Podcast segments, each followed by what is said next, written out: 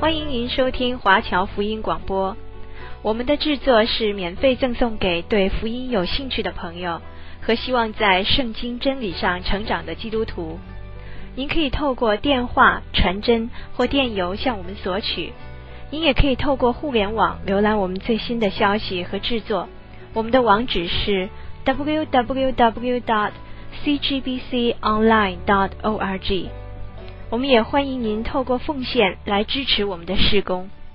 再次欢迎您收听华侨福音广播。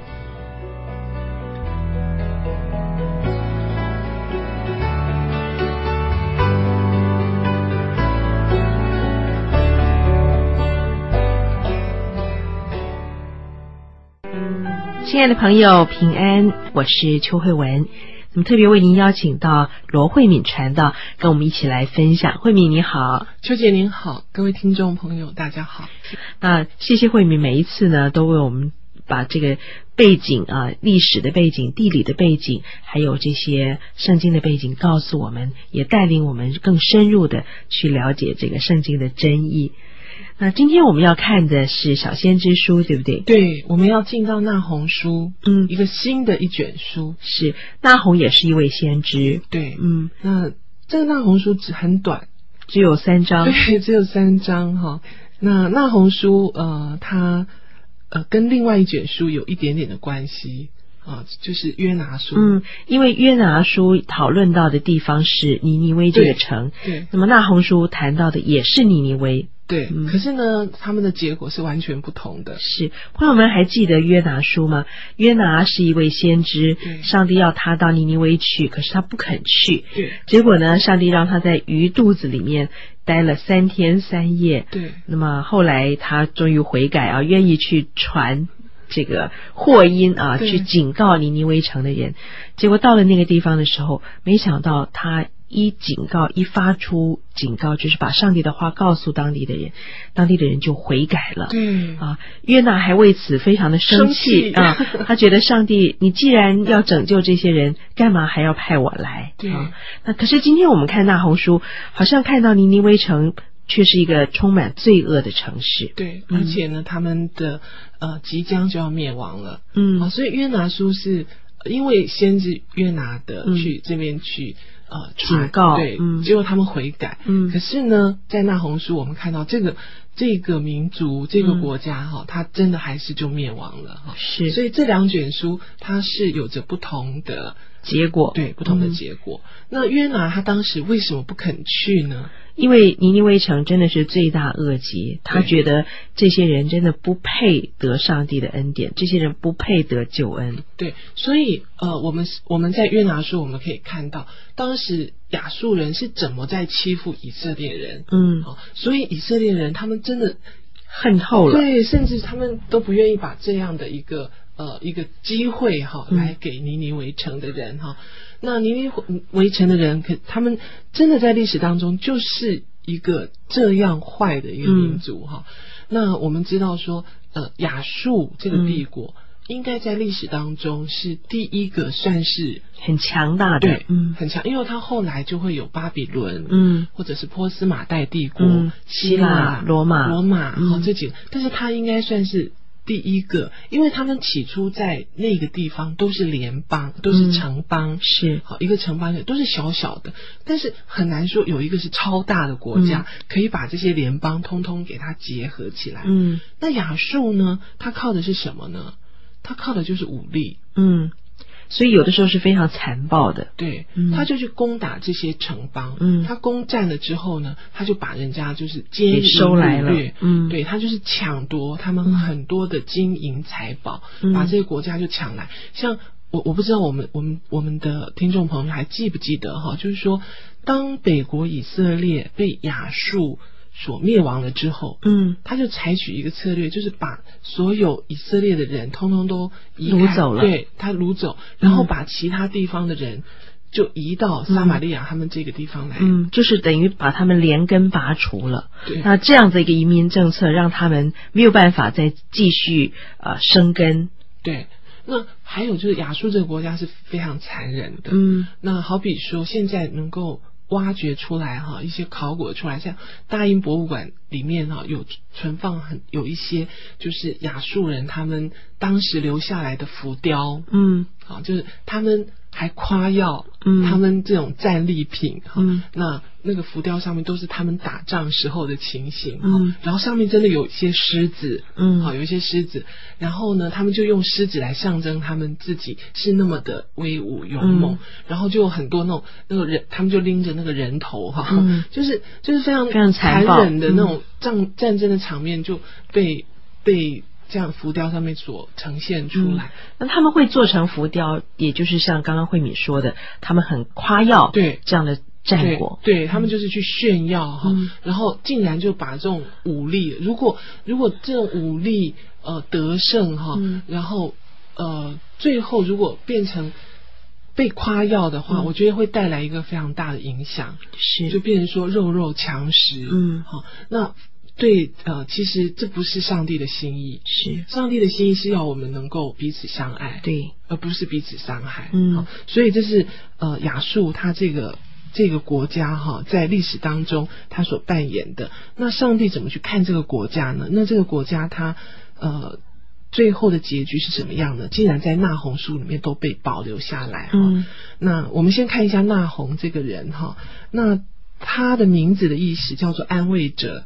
安慰者，对，安慰啊，者哈、那他的预言主要就是针对亚述，等于就是犹大这个国家他们最害怕的一个民族。敌人， 对，嗯好，因为呃北国那时候亡了，嗯，好，唇亡齿寒。对，好，所以犹大人他们每天都是活在恐惧战惊，嗯，随不知道什么时候会临到自己，对，所以亚述随时随地都会把他们给吞灭。嗯，这么大个帝国，犹大真的是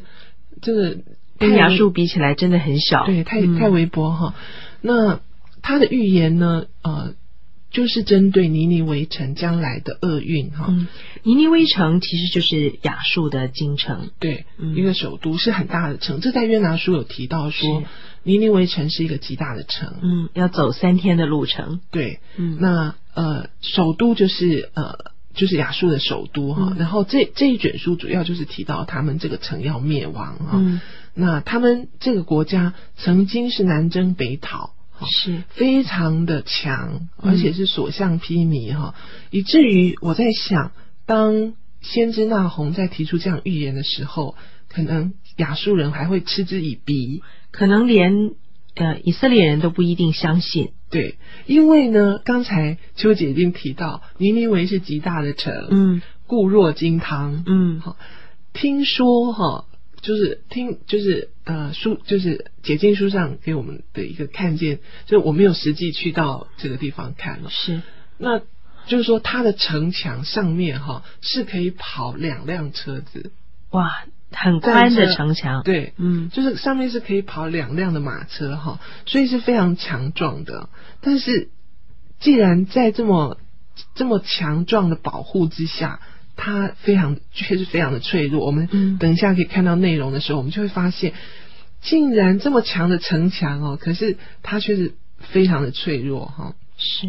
那呃，最后呢，这个这个城它就是很荒凉，嗯而且被掳哈、然后这个城会整个人民都没有，而且完全不再被纪念。嗯，那么今天还有没有尼维尼维城这个城呢？呃，现在已经没有了。所以正如先知那红所预言的，对，那据说呢，这个城之后就真的没有人，嗯好，然后变得非常的荒凉。我们可以从一些影片上面看得到。是，那这个地方亚述呃尼尼维，因为它现在是在伊拉克，嗯在哈山的手里。是，所以一般人还不太容易去到那个地方，去看到那个地对方，，听说是这样，嗯，所以嗯不太容易去哈。那呃，不过后来是说这个城就真的就没有了，嗯一直到十九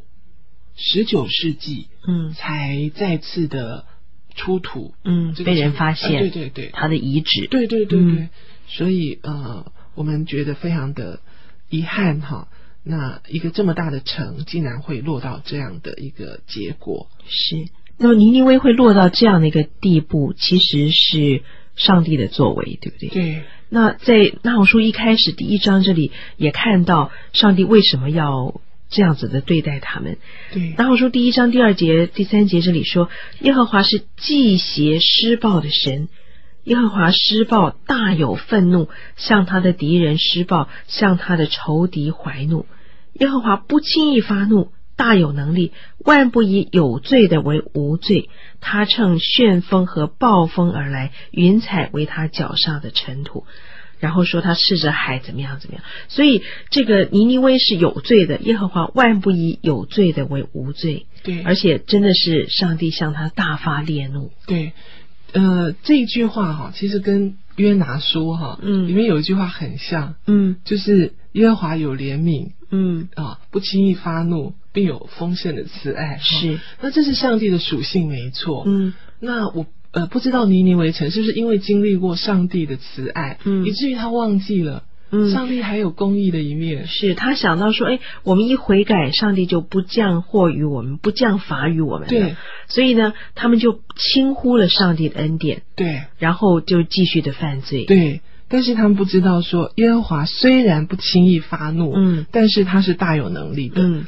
不要、啊不要因为说哦，他都嗯不生气哈，嗯所以就想说他是不是软弱的，嗯不是的好欺负的对，好欺负，其实不是哈，嗯他万不以有罪的为无罪。是好，那这是尼呃尼尼围城他们一个非常非常大的错误，嗯好，对上帝的认识非常大的一个错误。嗯其实，在中国人的观念里面，我们中国人虽然不像以色列人对上帝的认识那么的清楚，嗯，以色列人是非常的有福的一个民族，嗯是上帝的选对民，，嗯他们从早期，好，你看上帝这样恩待他们，拣选了亚伯拉罕，带领他们出埃及，又赐给他们律法，这么多这么多很宝贝的东的。以这些资产哦，嗯其实都是让以色列可以去认识神。是中国人认识神的慈爱，对也认识神的公义。，对，那中国人呢、比较没有那么的幸运，嗯但是中国人很聪明，中国人可以从大自然的一些规则当中去认识这一位创造者， 是，所以我们就称为那个创造者其叫天。嗯好，我们就会说老天爷哈。嗯那中国的先圣先贤哈，他们会从这些自然当中的变化，他们去体认到那个天的敬的可敬。嗯好所以他们说要敬天法祖啊、嗯那呃，中国人也有一句话，就是说顺天者昌。嗯，逆逆天者亡。嗯对，所以呃，他们知道说那个天的那个权柄哈，嗯那个天的呃主权，他们的那个能那个，他虽然后赐嗯雨水啊哈、这些给我们，但是呢，他仍然是不可以得罪的，嗯，好，不可以得罪这。样获罪于天，无所导也。如果得罪了上帝，那你你就没有，你就算你再求什么都没有用了。对，那我想，呃，尼尼围城他们就是因为他们太强了，嗯他们去打仗很少吃败仗，嗯好，以至于他们就高傲到一个地步，甚至是跟神去作对，是甚至轻蔑神，甚至嘲笑神哈、嗯会觉得神是呃没有能力的哈。是你看以色列都被我亡了哈，你看这个犹大已经在那边东倒西歪，我只要再用那个手指头再给他掐一下哈，我看他大概就逃不过我的手掌心，嗯以至于他非常非常的高傲，甚至去嘲笑耶和华啊。嗯所以最后他会落到这样的地步，是实在是不是没有原因的。嗯那呃，刚才秋姐已经念到第三节的后半嘛，哈，她后半的时候，呃，其实她就是在讲上帝的那种大能，嗯，他乘旋风和暴风而来，对云彩为他脚下的尘土，他斥责海，使海干了，使一切江河干涸。对，我们可以看到他真的是那个自然的主，嗯，他不但是创造，他也掌管，对他也维护。，对他这边用斥责，我就觉得很好玩哈、谁能够去斥责海？嗯，除非是那位造海的上对他帝。去斥责海哈，你看海都可以干哈，嗯那还有那种旋风暴风啊，我们当我因为在台湾的人最能体会了，台风，对，嗯那我每次在那种大台风之下，我们就会发现那种大自然的那个能力哈，嗯，那还有人的渺小。，对人真的很渺小。然后他也讲到说，哎呀，那个他可以斥责，然后那个海都可以干了，江河都会干掉是，哈。他说巴山还有加密的树林都衰残，嗯你知道吗？那个巴山哦，是最丰富的牧草、草，嗯很多很多的哈是。然后那个加密的话，就是很多雨水、嗯很湿润的树林嗯，结果都衰残都了，衰残了哈。还有黎巴嫩的花草也衰残了。嗯黎巴嫩呢，在以色列的北部，那个地方是雨水很多的地方，嗯所以我们常说黎巴嫩的香柏树。是那因为那个地方雨水很够，嗯天气湿热，是以至于可以长出像香柏树那样的树。但是即使是在黎巴嫩，它的花草，也衰残了，对，不要说不要说香柏树了，嗯花草都会摧残。是但是代表着上帝，他真的是可以改变整个自然的能力，是是是何等的大，对不对？嗯是我们看到自然，我们都觉得渺小，可是上帝他竟然可以掌管、可以改变自然的能力，所以我们就知道说，他就像刚才第三节讲的说，耶和华不轻易发怒，是大有能力。嗯好，到第五节的地方，我们就可以看到大山因它震动，小山也都消化。我们知道山，是非常稳固的，对，嗯，但是不动如山，对对对，屹立如山，对，所以呃，大山震动，小山消化就没了。嗯啊大地在他面前凸起，地本来是平的，现对在凸起现在了，凸起来了嗯哈、然后世界在其中也都如此。其实这个地方感觉好像就在诉说一个大地震。嗯，好， 是哦我我们我们台湾也经历过一些大921对大地嗯震，那那个地哈、就是会有的鼓起来，嗯有的消有的消下去，哦嗯，，那有的那个山都会动哈、嗯就是会移移动哈、是很可怕的一个一个状况。那第六节他这边就就有一个一个感叹啊，他就说他发愤恨，谁能立得住呢？嗯他发烈怒，谁能当得起呢？他的愤怒如火倾倒，磐石因他崩裂。没有人在上帝的愤怒前面能够站立得住，没有人能够当得起，对，所以我们可以看到前面的记载，或者遇见暴风，嗯或者是在地震，是或者是说那个愤怒像火倾倒，不知道是不是火山爆发嗯的那种壮观景色，或者是说干旱，嗯以至于原本很丰裕的地方哈就枯干了，都衰残了什么都没有了。嗯所以面对到这样，当人遇到大自然的这些灾难的时候，人其实是非常无可奈何的。是非常没有，你真的是没有办法无能为力去抗的拒，，嗯你无法去抗击在自然当中的灾难哈。嗯。但是到了第七节是一个很美的一段经文，耶和华本为善，在患难的日子为人的保障，并且认得那些投靠他的人。对，所以即使在这么大这么大的灾难当中，耶和华他认得哦，嗯，他认得那些投靠他的人。，对嗯他认得哈，所以呃，虽然有这些灾难哈，但是上帝他仍然是呃，让我们看见了。前面是说他有怜悯，可是他万不以有罪的为无罪。嗯可是这在这里呢，从第四节开始，我们看到耶和华的愤怒是这么让壮观，让人不不能够承受。嗯但是又带出来一个信息，就是上帝他仍然是保障那些嗯投靠他的人。是好，那第八节我们就可以看到说，对啊尼尼微城的一个预言了。，对，结果呢，尼尼围城呢，它也不是遇到暴风，嗯它也不是遇到旱灾，它也不是遇到地震，嗯，它也不是遇到火山爆发，他所遇到的是洪水。这里说，他必以涨溢的洪水淹没尼尼微，又驱逐仇敌进入黑暗。，对，所以呢，原来尼尼围城。先知那洪预言它是被洪水淹没的，嗯好，那为什么它会被洪水淹没，遭遇到上帝这么严重的审判呢？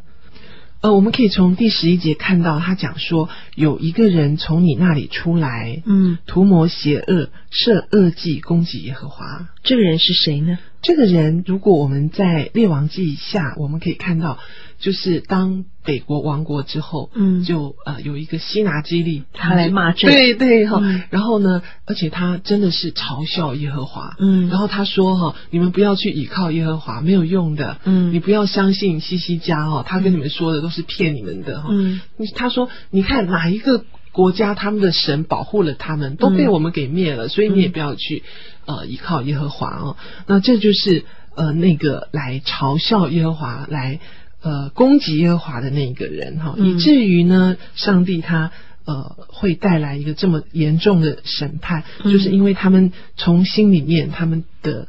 骄傲，他们自高哈，然后是然后他们抵挡耶和华，好，所以带来一个什么样的结果？在第十二节哈，耶和华如此说：尼尼微虽然势力充足，人数繁多，也被剪除归于无有。嗯，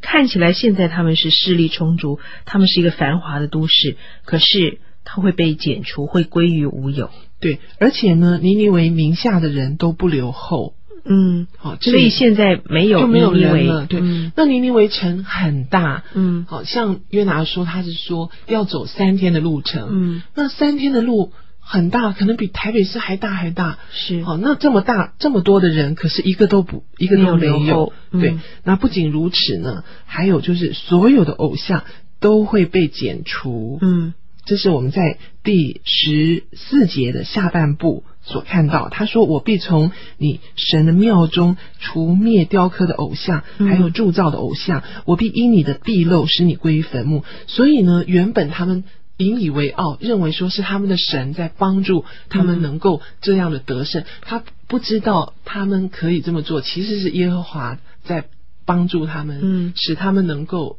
不断的得胜。是让亚述可以成为一个刑罚以色列的一个工具。嗯，这些权柄都是从耶和华来的，但是他们却自高自大，喜过分了。对，所以呢，上帝才会这样的来呃惩治他。所以我在想，我们当我们如果真的顺利的时候，我们更要谦卑，嗯，好，不要忘记上帝的恩对，不典。要忘记上帝的恩典哈。是那到了十五节，他就呃转向那个对犹大人讲哈，安慰的话，对，嗯因为呃，犹大人哦被亚述人已经压得喘不过气来了也。被他们吓得什么都不敢做了。，对，那现在呢，他们就可以守他们的节期，嗯好，而且可以还他们所许的愿哦，嗯因为恶人不再从他们中间经过了，好，这是一个非常好的消息哦，嗯就像呃，我们中国八年抗战的时候啊，我们也是被日本人呃、嗯那个攻就是侵略的很厉害啊、是所以当听到说哎日本人无条件投降的时候，全民欢欢动。对，那嗯有些人就是都会呃，因为逃难啊，嗯他们就会逃到大后方去，是逃到四川。可是当日本人说，哎，投降了。那他们就可以回到自己的故乡，嗯可以过是正常的生活。我想这种心情应该就是非常接近的。可以守你的节气，可以过中秋、过端午、过年了。对对，嗯所以呃，对犹大人来说，这是一个非常非常好的消息哈。是那所以先知那红，他的名字就是一个安慰者，嗯好、他也是就把这样安慰的信息带给犹大的民族。，对对，嗯，是，这是那红书第一章啊，罗慧敏传道带领我们。在那红书当中看到上帝奇妙的作为、伟大的作为，还有那红所带来对犹大人的这个安慰。今天非常谢谢慧敏来到节目当中，一起跟我们分享那红书。那我想在下个礼拜的节目当中，我们还是继续看那大红红书书对，我们会看第二章跟第三。